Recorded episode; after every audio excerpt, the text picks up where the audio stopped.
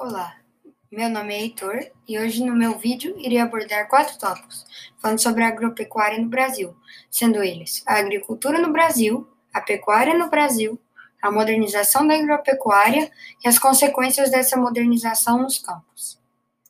Para começar, vamos falar um pouco da agricultura em nosso país.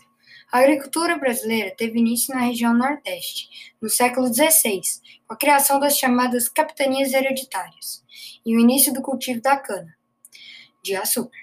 Nesse período, a atividade era baseada na monocultura, na mão de obra escrava e em grandes latifúndios.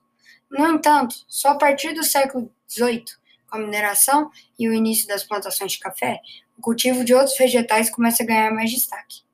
Vale destacar que a cafeicultura no Brasil representou uma nova fase econômica no país.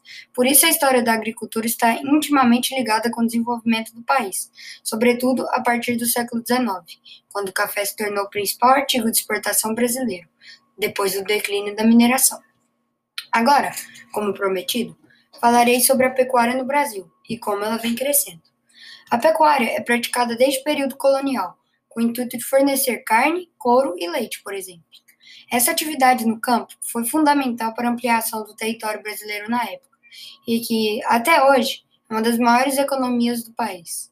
A partir do século XVII, a expansão dessas áreas destinadas ao plantio da cana-de-açúcar levou à busca por novas áreas para a criação de gado que depois se estendeu para suínos, equinos, balinos, caprinos, de aves e ovelhas, mas se destacando principalmente pelos grandes rebanhos de gados bovinos no mundo. Dá para acreditar? Hoje, o Brasil é um dos maiores, se não o maior exportador de carne do mundo, mandando diariamente toneladas de carne para países europeus e asiáticos. Esse massivo consumo de carne bovina rendeu muito lucro aos criadores durante o ano. Legal, né? O Centro-Oeste se destaca como área produtora de gado de corte. Os estados como Paraná, Minas Gerais e Rio Grande do Sul são grandes produtores de leite e de seus derivados. Além do gato de corte, no Brasil, o consumo de aves é relevante nas exportações e consumo com estados como Paraná e Santa Catarina, sendo os maiores criadores. Para finalizar, dois tópicos em um: a modernização da agropecuária e as consequências e efeitos dessa modernização.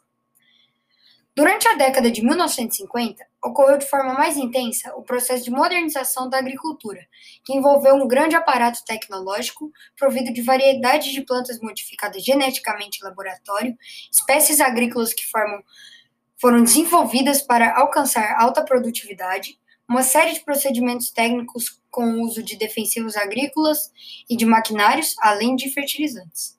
Todo esse processo ficou conhecido na década de 1960 como Revolução Verde, programa financiado pelo grupo Rockefeller, sediado em Nova York, sobre o pretexto de aumentar a produção de alimentos para acabar com a fome no mundo. Mas não foi o caso, e esse projeto acabou gerando muito lucro ao grupo dos Rockefellers. Contudo, quais são as consequências e efeitos dessa mecanização do campo? Vamos descobrir então, né?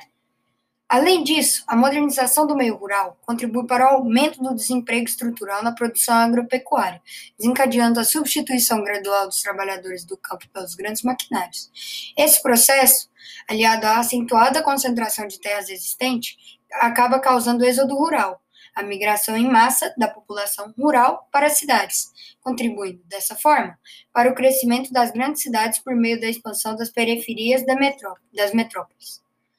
Outro impacto da modernização do meio agrário, que vem gerando bastante críticas atualmente, é a expansão das atividades agropecuárias, o que resulta em uma pressão sobre as áreas naturais e, consequentemente, o desmatamento, mesmo que seja a destruição das áreas naturais não seja gerada inicialmente pelas propriedades altamente mecanizadas.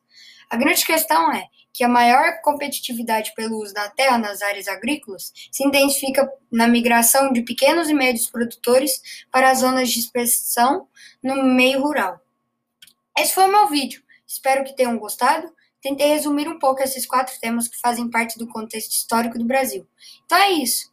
Obrigado pela presença e tchau, tchau!